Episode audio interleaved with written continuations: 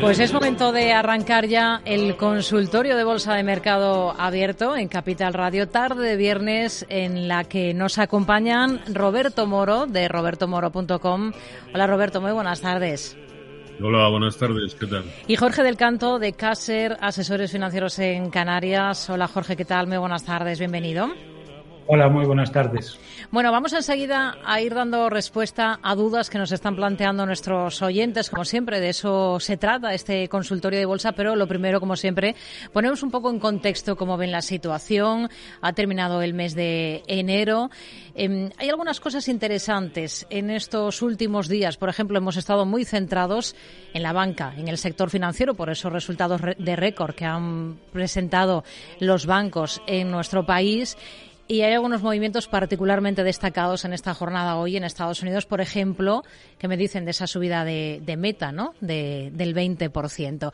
Pero antes vamos con índices. Roberto, por ejemplo, ahora mismo en qué se está, en qué se está fijando.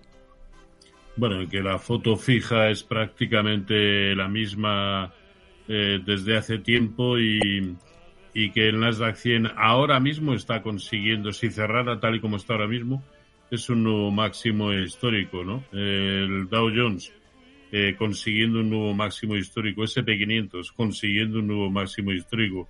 Pues aquí hay poco que, decir, ¿no? Sea cuales sean las causas, eh, todo sigue exactamente igual, solo que corregido y aumentado. Al final, yo creo que habrá que proponer a Jerome Powell para el, para el Nobel de Economía, porque la verdad es que eh, ha conducido muy bien la, situación, de acuerdo que ha encontrado con una herramienta maravillosa como es la, liquidez que han ido introduciendo y sobre todo el, el imprimir eh, deuda.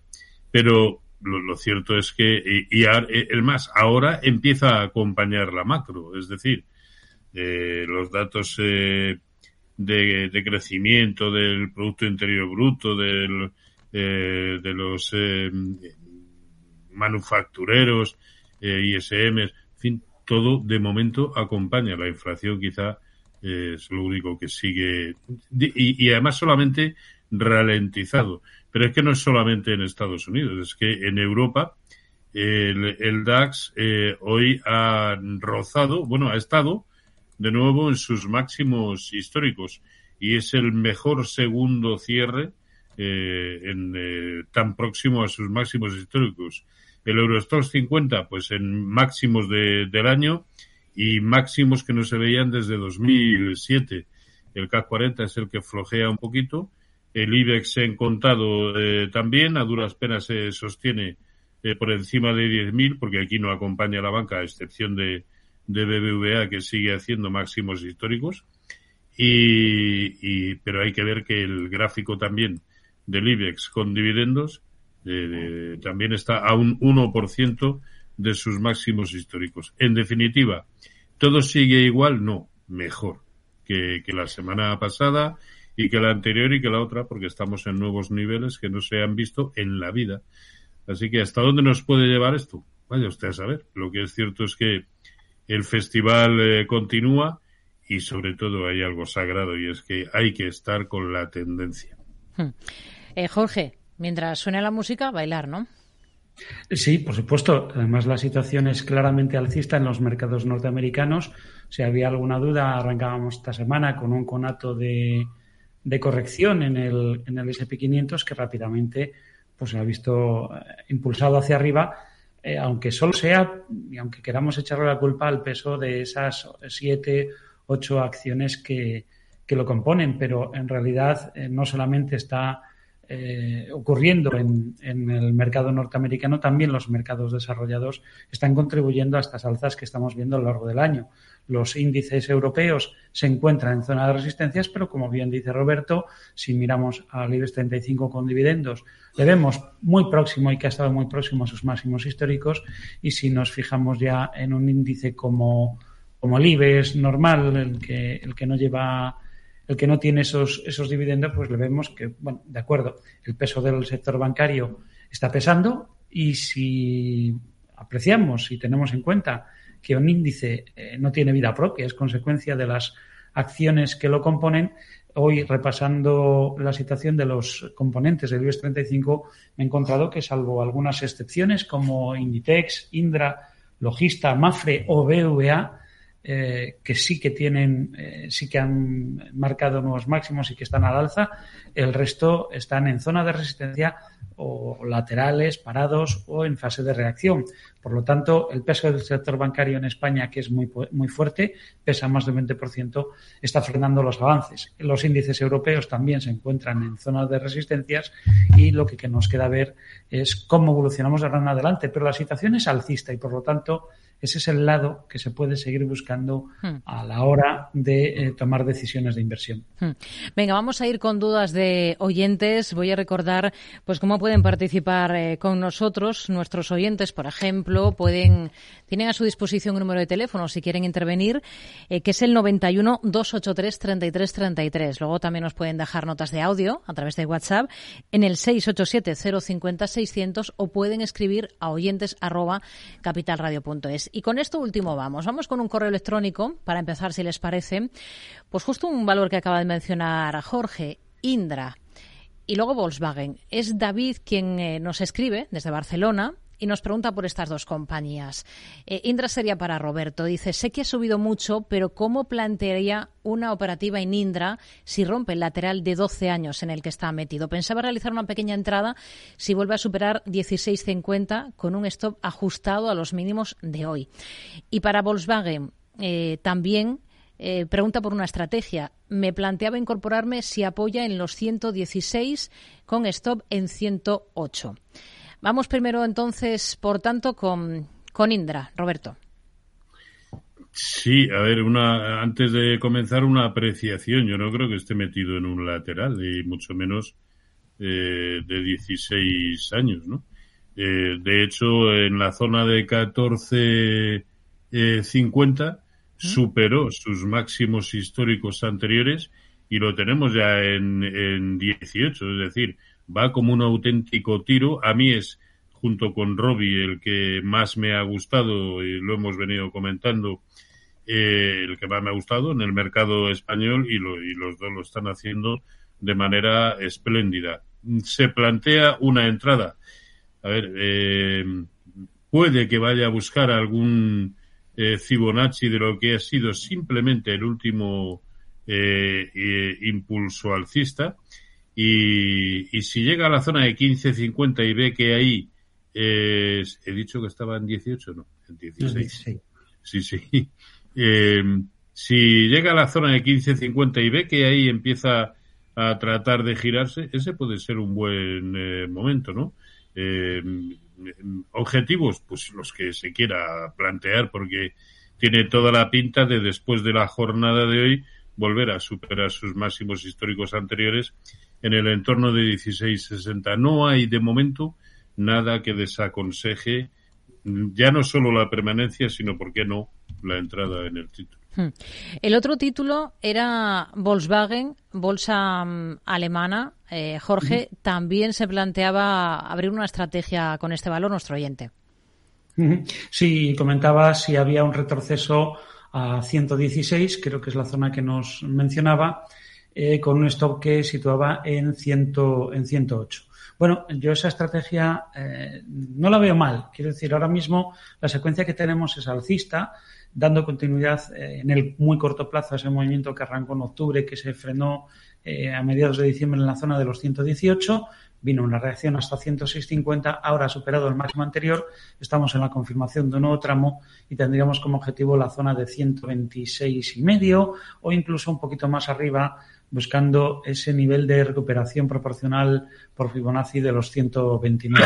Pero bueno, lo que tenemos ahora adelante en el corto plazo es esa secuencia. Por lo tanto, bueno, eh, yo creo que con 117 y medio ya sería suficiente para comprar, sería hasta lógico que buscaran apoyo, es la zona de la resistencia superada y por lo tanto podría venir a buscar esos 117 y medio.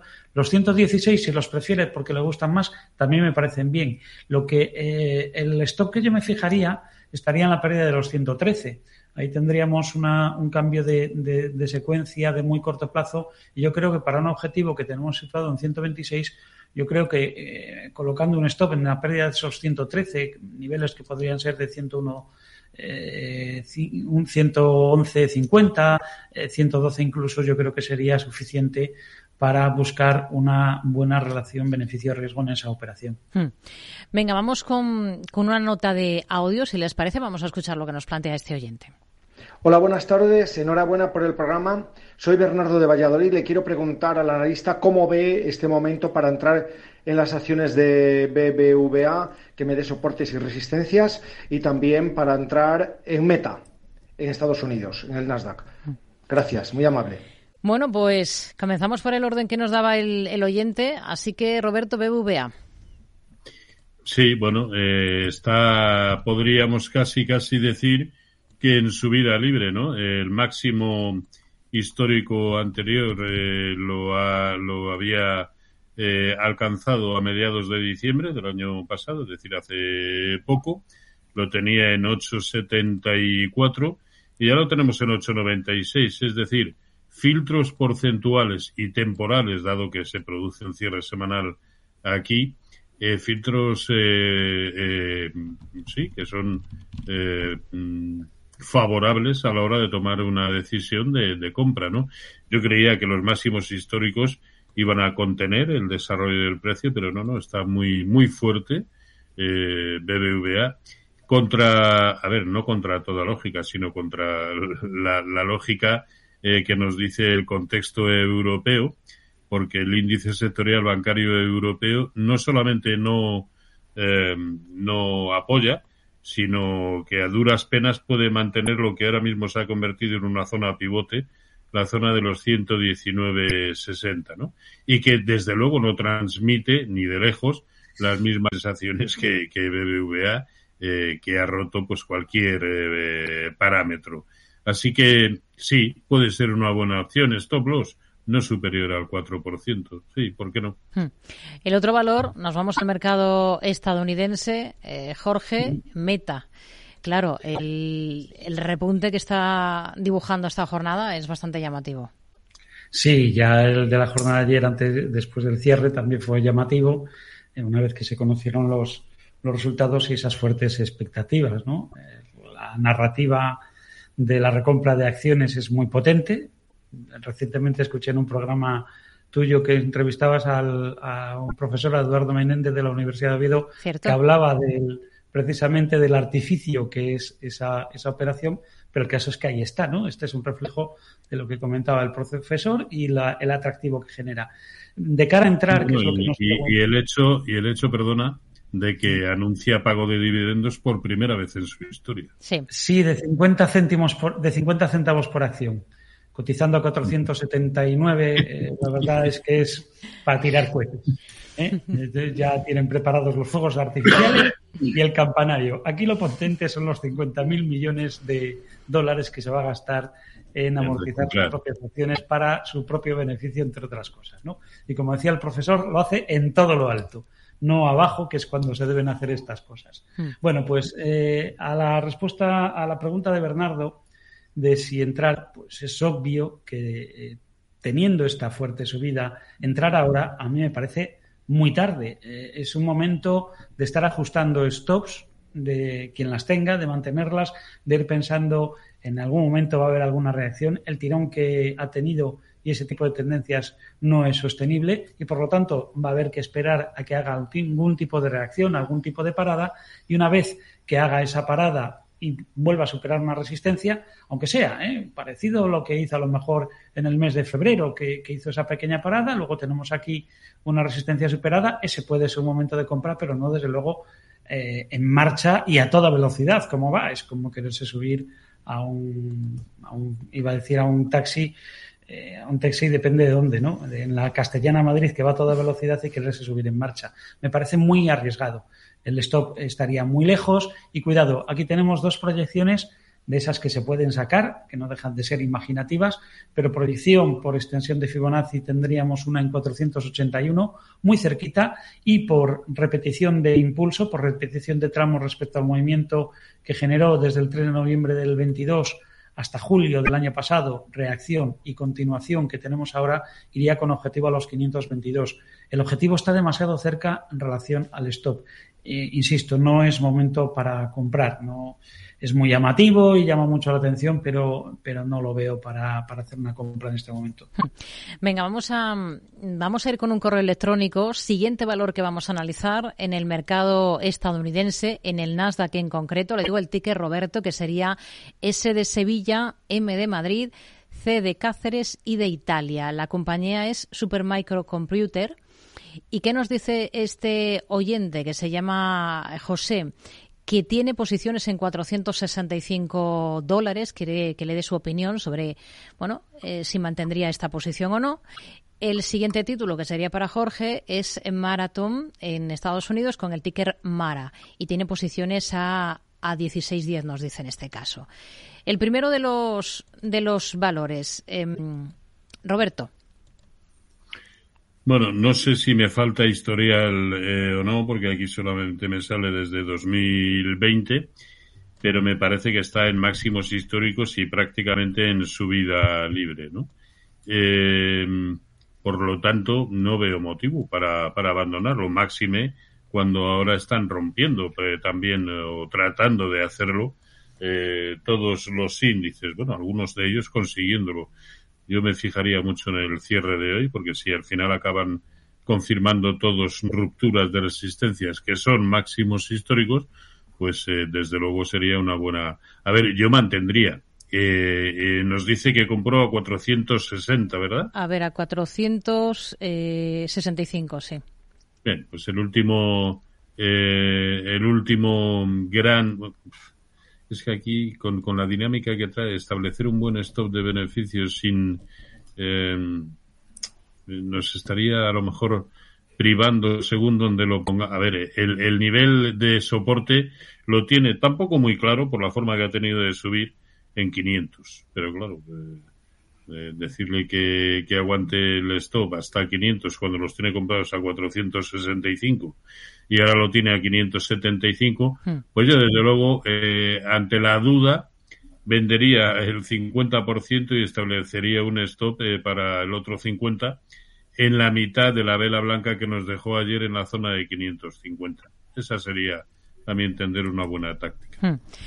En el otro valor, eh, Maratón Digital, Jorge, ¿qué le podemos decir? También lo tenía en cartera a 16.10. Sí, em, bueno, pues eh, ya que lo tiene comprado en ese nivel, me parece un nivel pues, apropiado para haber realizado una compra, sobre todo se la hizo recientemente, era una zona de, soporte en la que se encontró y, y, ahora pues ha tenido un primer tirón y se ha vuelto a parar, ¿no? Tenemos una resistencia en 19.75 que ya la vimos en julio del año pasado, en julio del año 2023 y ahora se ha repetido y ha frenado la recuperación. Eh, está en lateral, entonces aquí hay dos posibilidades. Si esta compra la hizo especulativa a muy corto plazo, yo creo que se tiene que fijar en el mínimo de la sesión de ayer, en esos 17.10, y si los ve perdidos yo eh, recogería el poco beneficio que tengo. Cuidado, eh, un euro de, de beneficio, pues no deja de ser pues, un porcentaje interesante a, recuperar, ¿no?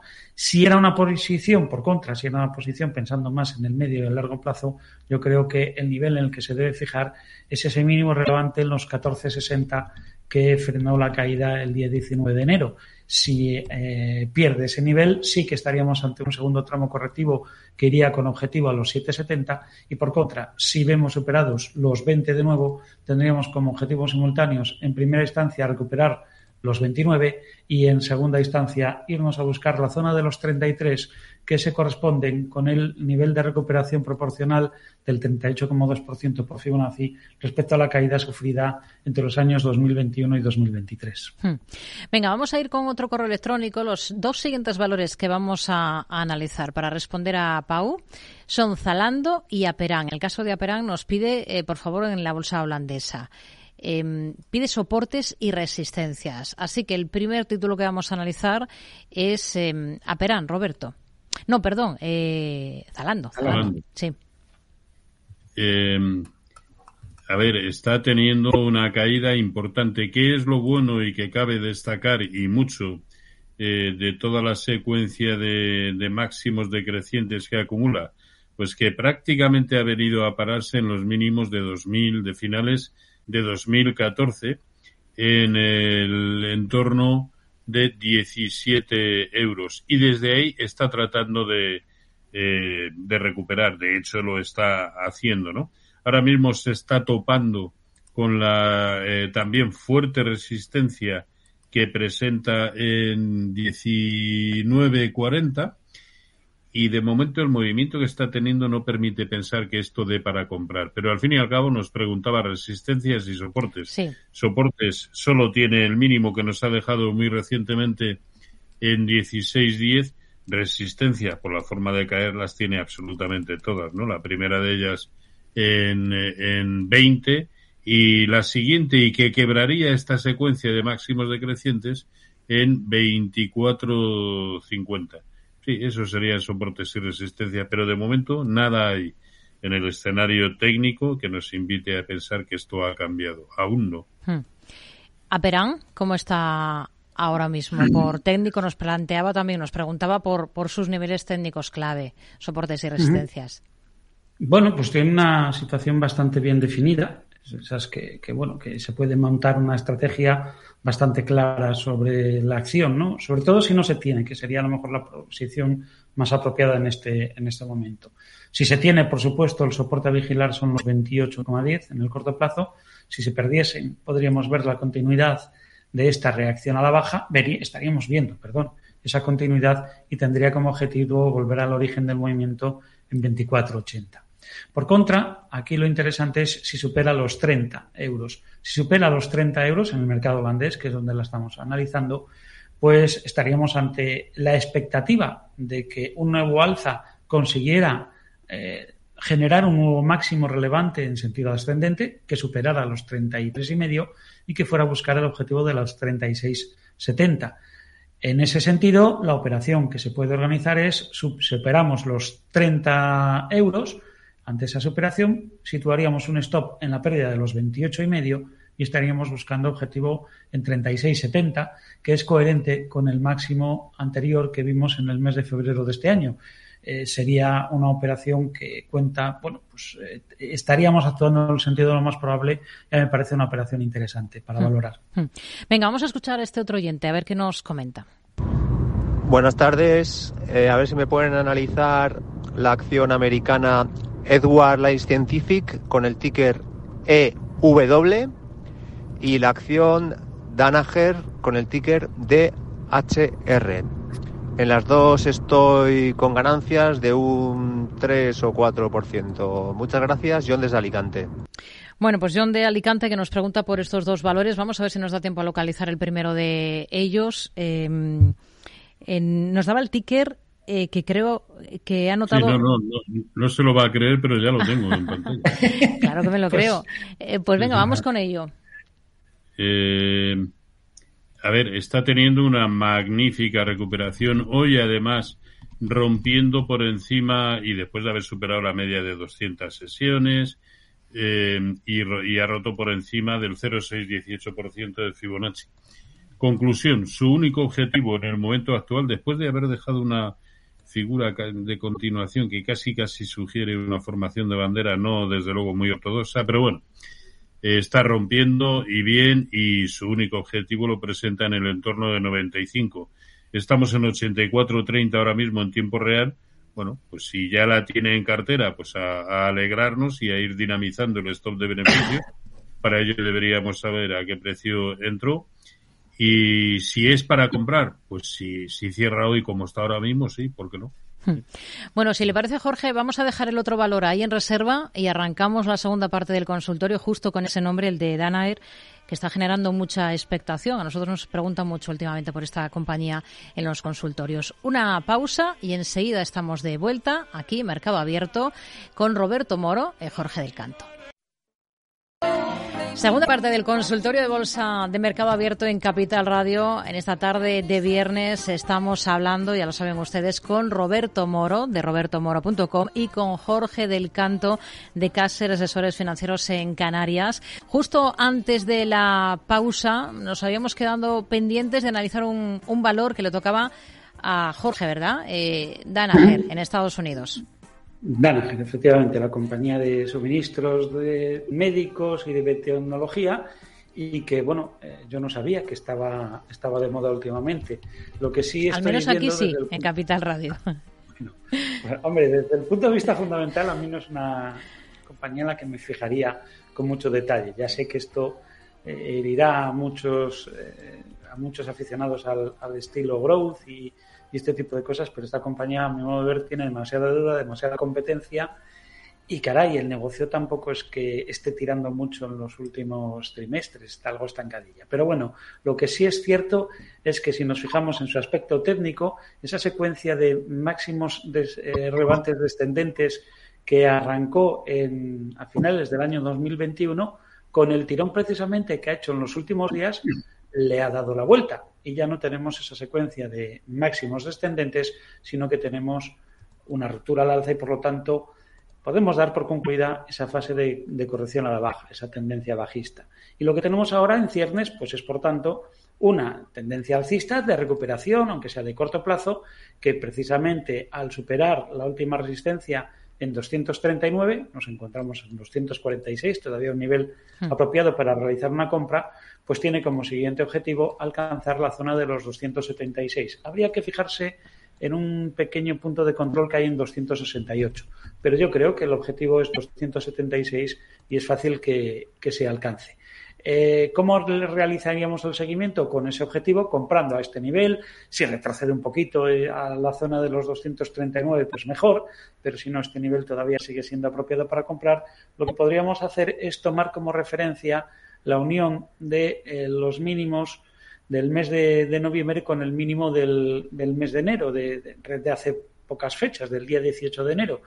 Y eh, tomar eh, esa referencia como nivel en el que si se pierde esa proyección, eh, cerrar la posición y recoger pues lo que tengamos en ese momento. Si es un beneficio, pues un beneficio, y si es una pérdida, pues es una pérdida. Yo creo que ahora mismo el reparto de probabilidades es favorable a la continuidad alcista hacia los 276. Hmm. Bueno, pues ese es el análisis para este valor. Eh, siguiente compañía que vamos a poner sobre la mesa. Vamos a volver al mercado español. Roberto, sería Global Dominion. Es Jesús desde Castellón quien nos pregunta por este valor. Dice que ha entrado a 3,5 con stop en 3 y quiere saber qué le parece esta operativa que ha hecho en, en esta compañía española. El ticker es mm. DOM, DOM, creo recordar. Sí, DOM. Sí, sí, sí, sí, lo tengo aquí. Sí, hoy ha caído un, un 0,4%. Eh, a ver, a mí no me desagrada. Parece que está haciendo un movimiento de consolidación después de haber roto una importantísima resistencia que además eh, pues databa de octubre del año pasado y estamos hablando de la zona de 343. Eh, está tratando de situarse por encima de la media de 200 sesiones. Ha roto bien, dejó el día que rompió también o al día siguiente dejó un hueco alcista, en fin. Aquí mientras se aguante por encima de 3.40 yo creo que perfectamente se puede seguir eh, aguantando el título. Quizá no de, eh, y más después del cierre de hoy, quizá no de para, para comprar, pero sí para mantener. ¿Ha comprado a qué precio ha dicho? A ver, eh, pues ahora he quitado ese correo, me pilla justo. Mm. Ah, bueno, eh, me parece no, que. No, lo tengo tres y medio, tres y medio. Tres y medio. Hmm. Bueno, en, precio lo tiene, ¿no? Ahora, hmm. el stop que se ha planteado en tres me parece exagerado. Es volver prácticamente a los mínimos de, eh, de todo el año pasado. ¿no? Yo el stop lo plantearía hmm. en este en este en esta zona de anterior resistencia y ahora soportazo, que además, si retrocedemos en el gráfico, vemos también cómo en su momento fue un importantísimo soporte, pues ahí lo plantearía yo en 3.40, 3.35 por darle un cierto margen y poco más. Venga, siguiente consulta. Vamos a escuchar este audio que nos ha dejado este oyente. Buenas tardes, felicidades por el programa. Mi pregunta es por Constructora San José.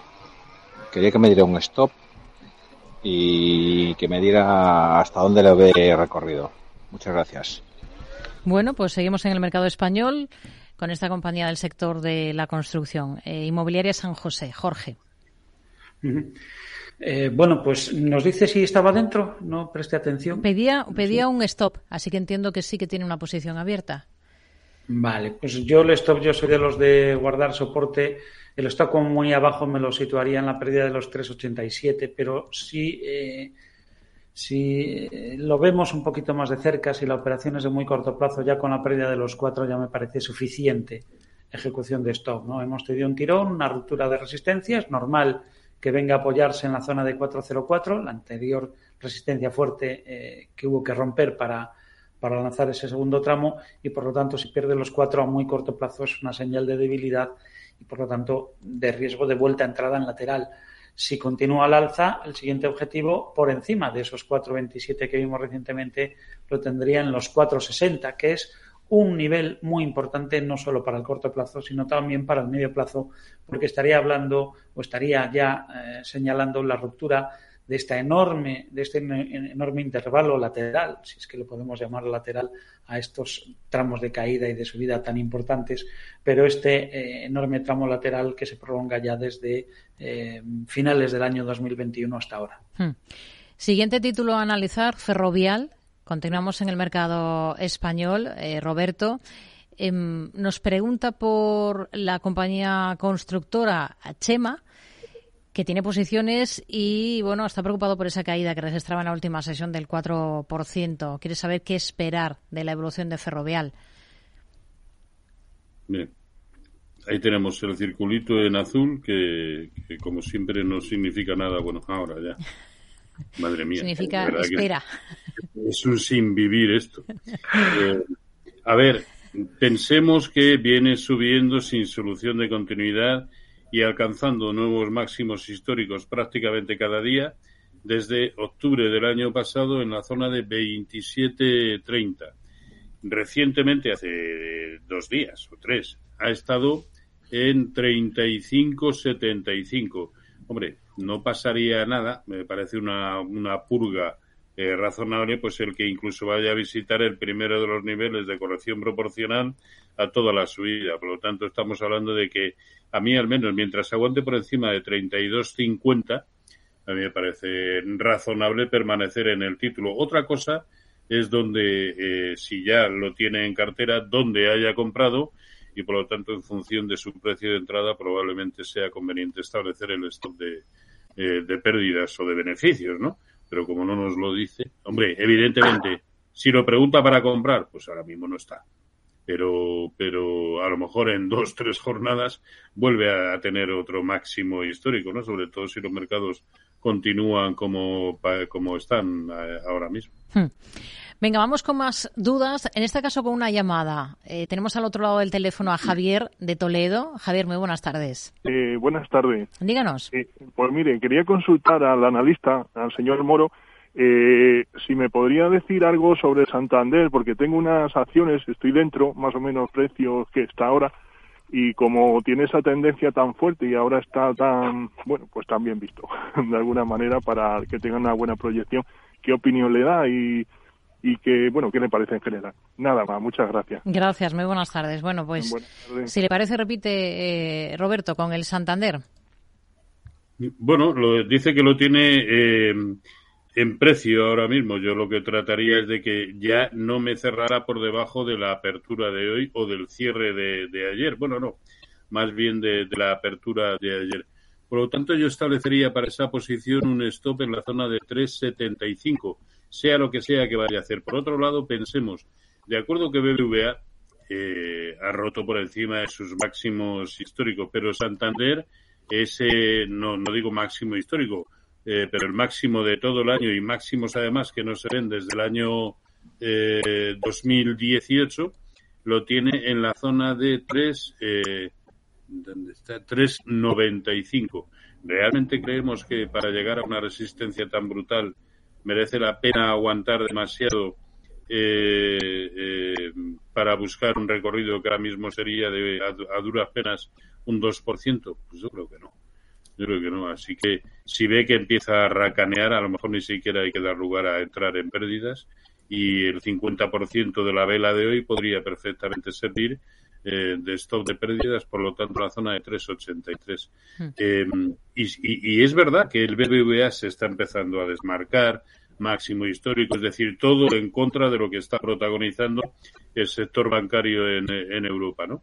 Pero bueno, Santander de momento no está teniendo la misma fortaleza. No va mal, pero no está teniendo hmm. la misma fortaleza. Yo no esperaría grandes cosas a corto plazo de, de Santander. Hmm. Venga, vamos a, ir con un correo electrónico de Luis, nos escribe desde Valencia, pregunta por dos compañías. Una en Estados Unidos, eh, le digo el ticker, Jorge, para localizarla más rápidamente, en el NISE, es A de Albacete, L de Lugo, B de Barcelona. La compañía es eh. ¿Y qué nos dice en concreto sobre este valor? Tiene comprada una pequeña posición eh, a 118 y me gustaría saber si ampliarla o esperar con esta compañía. Y el otro valor que sería luego para, para Roberto es eh, Archer Daniels en, en, la bolsa americana también. El ticker, eh, enseguida se lo localizo, que sería ADM. Pero eso sería después. Vamos primero con, con Jorge y con el primero de los, de los títulos que nos ponía sobre la mesa este, este oyente. Jorge. Bien, pues con Albert Mail, eh, la verdad, intentar añadir posición aquí, eh, para empezar, si es una posición especulativa, yo le diría que no.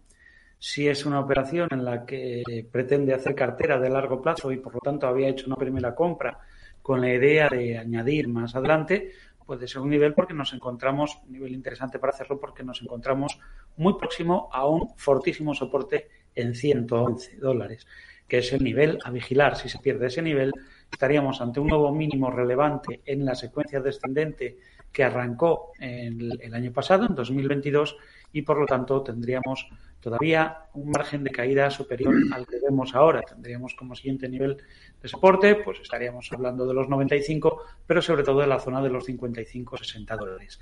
Es decir, hay una predicción de caída importante, es un soporte peligroso. Pero eh, como si se trata de añadir por, estructura de corto plazo, sí nos podemos aprovechar de la siguiente situación. Eh, si se da cuenta, tenemos una fase lateral en las últimas fechas, desde el 18 de enero, con techo en 127 y soporte precisamente en 112, 111. Si supera los 127, yo creo que aquí se podría añadir. Estaría añadiendo con una ruptura de resistencia, es decir, en una situación distinta, no buscando el suelo, sino aprovechando un movimiento de salida ya confirmado y eh, situando ese stop en el mismo lugar, a la pérdida de los 111, para ver si conseguimos romper esa secuencia de, máximos descendentes, superar los 152, ir a buscar el siguiente nivel en 175, 178. El siguiente título era Archer Daniels. Roberto, lo que nos pregunta en este caso, que antes no lo he dicho, eh, nos dice que no tiene posición, pero sí que quiere abrir largos. Y es para, bueno, se le puede orientar sobre el punto de entrada. hasta hace seis, siete días la secuencia era horrorosa, ¿no? Horrorosamente bajista.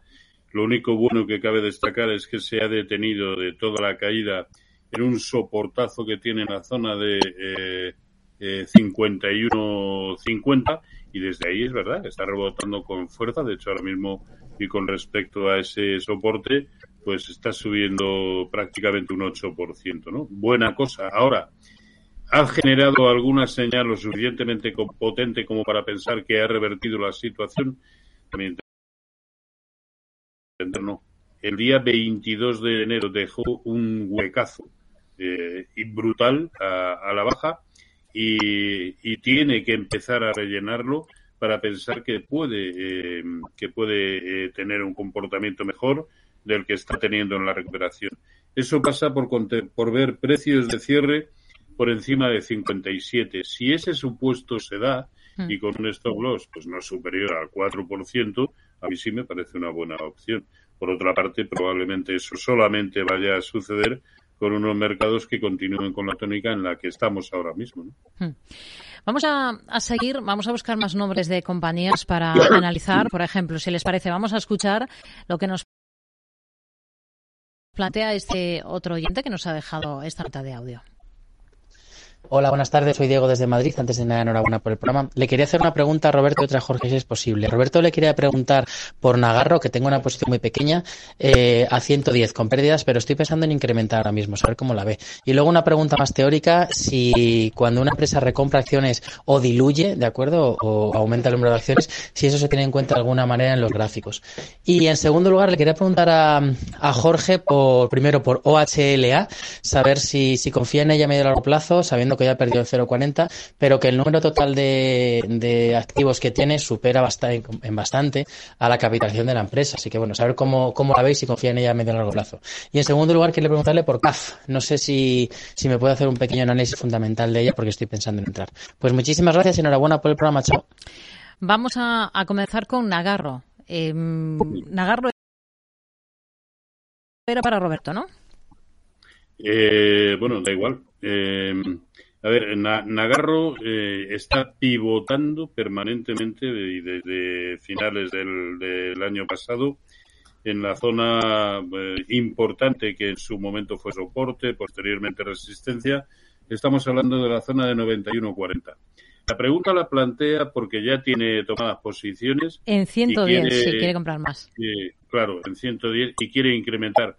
Yo no veo todavía ningún motivo para, para que, es decir, no da de momento ninguna señal de, de entrada. Otra cosa sería que fuera capaz de superar la zona de 95, eh, aplicando un pequeñísimo filtro. Sí, la zona de, de 95. De ser así, sí, y eso significaría pues comprar un 6% por encima del nivel actual, sí, pero probablemente estaríamos un poco más seguros de que la tendencia es la de continuar el rebote que inició en la zona de 63, ¿no? Por otro lado, tampoco me parece un gráfico lo suficientemente claro como para mm, plantearme demasiadas estrategias. Creo que en el momento actual hay, hay títulos en pleno desarrollo de tendencia o, o, que están eh, empezando a tenerla que son susceptibles más de entrada que, este. Pero si en todo caso, ya sabe que eso de, comprar a la baja cuando estamos perdiendo no suele surtir eh, un buen efecto, ¿no? Pero sí, por encima de 95 quizá tenga la posibilidad de, que el precio efectivamente se vaya para arriba. Hmm. Nos preguntaba también por el tema de la recompra de acciones. Para cualquiera de los dos. Y hablaba de su reflejo en los gráficos. Bueno, sí, en principio sí queda reflejado, ¿no? Eh, esto casi mejor, eh, Jorge, coméntaselo tú que, que, el tripular.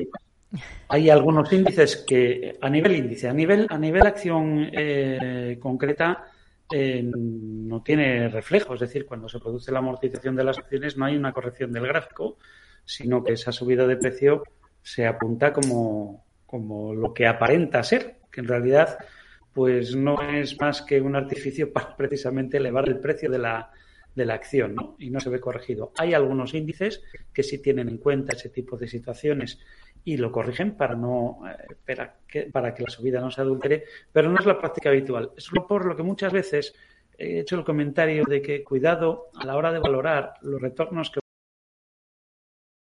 ofrecen índices como el SP500 en los que eh, hay descuento por dividendos, pero en los que las empresas prácticamente no pagan dividendos, son muy pequeños, y lo habitual es ver programas de recompra de acciones, que es una forma de remunerar al accionista sin soltar ni un solo duro, beneficiar al equipo directivo y la mayoría de las veces pues hacerle creer a uno que, le ha pagado y no le han pagado.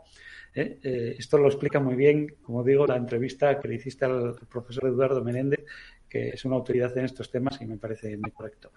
Eh, dicho esto, mm, a mí me parece que, los programas de la recompra de acciones deberían estar muy supervisados, muy controlados y, desde luego, eh, como ya dijo también la autoridad en España y en otros, en otros mercados, eso de anunciar el programa de recompra como una remuneración a los accionistas, a todos los accionistas, hmm. cuidado con eso porque está más lejos de la realidad de lo que aparentemente dice el mensaje. Nos preguntaba por OHL y por CAF. Bueno, pues en cuanto a OHL, también preguntaba si OHL me ofrece confianza. La verdad es que no mucha, ¿no? Es una compañía que yo evito en el radar, digo, lo sabe por otras manifestaciones que he hecho y, por lo que eh, muchas veces comento, a mí la deuda es uno de los aspectos muy importantes, la solvencia de las compañías me parece importante de cara a tomar eh, a hacer cartera con acciones. Otra cosa es que especulemos en el corto plazo. Pero en el caso de OHL incluso puede verte esa situación financiera te puede dejar con el pie cambiado, incluso eh, tomando una posición especulativa a corto plazo en sentido alcista, porque te puede sorprender en un momento dado con una ampliación de capital, en fin, con algún tipo de, operación financiera que descalabra cualquier intento de recuperación. Eh, dicho esto, la tenemos muy cerca del soporte, ese soporte son los 38 céntimos, pero es que ahora mismo va a la baja. Yo, desde luego, las compras que hiciera en OHL me da igual que sean especulativas, que sea por confianza en recuperación de, su negocio, eh, pasarían por ver algún tipo de señal de compra de muy corto plazo, ver superados los 0,42. Importante para algo más que eso, ver superados los 0,50. Por debajo de esos niveles, a mí particularmente no me llamaría la atención para nada ni para especular y por fundamentales, pues ya he comentado que no es una, una empresa que esté que cumpla los requisitos para que yo la coloque en, mi radar. ¿Y CAF? En, en cuanto a CAF, eh, desde el punto de vista fundamental, pues la verdad es que es una compañía que está bien y que eh, su negocio depende pues, de las cosas de los proyectos de infraestructuras y renovación de trenes. Tiene mucho negocio, tiene una cartera de pedidos muy sólida, es una compañía muy solvente, es sólida y ahora mismo está en situación alcista. Le quedaría superar mm, con claridad esos 33 y medio para confirmar un nuevo tramo al alza, que iría con objetivos sucesivos a los 37.10 y a los 39 en el corto plazo. Y, bueno, ahora mismo yo creo que el lado bueno es el alcista. Eh, por abajo, si es una operación de muy corto plazo, tomamos una posición, me fijaría en ese mínimo de los 32 de ayer, es decir, si da la señal de compra y posteriormente retrocede, me fijaría en esos 32.30 si es una operación especulativa a corto plazo y si es algo más, serían los 31 el nivel por el que si está por encima no me preocuparía demasiado. Bueno, pues con estas explicaciones para estos dos valores lo tenemos que dejar, se nos acaba el tiempo. Gracias como siempre a Roberto Moro de robertomoro.com y a Jorge del Canto de Caser Asesores Financieros en Canarias. Les emplazo a la próxima semana, el viernes que viene. Gracias, muy buenas tardes. Muy bien, gracias, cuídense. Chao. Buenas tardes.